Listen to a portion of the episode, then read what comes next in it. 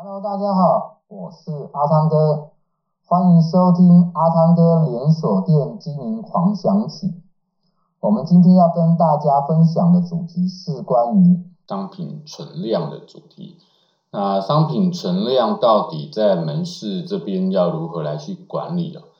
我想，其实，在商品存量里面最重要的一个部分是，呃，你在单品的这一块有没有一个安全库存的设定？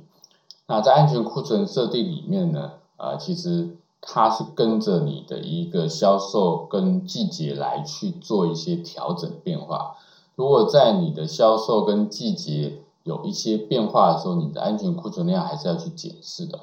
所以在商品存量里面，其实呃重点的管理是在你的商品的一个回转的一个观念，然后呢啊让这些回转能够在跟库存之间能够取得一个平衡点，以免造成你之后滞销品跟效期品的这个问题。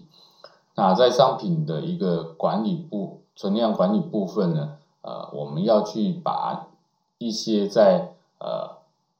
周期性的这个商品，如果卖的不是很好的，你要去进行一些淘汰跟汰换的动作。那整个呢，在存量管理才能够是比较完善的机制。所以在商品存量管理里面，你每一季你都要进行你的滞销品的一个分析，然后呢，把这些商品的呃管理做到单品的一个管理的部分。才能够让你的啊存量管理在呃比较合理的一个范围。这是今天阿汤哥跟大家分享的主题，我们下一个主题见，拜拜。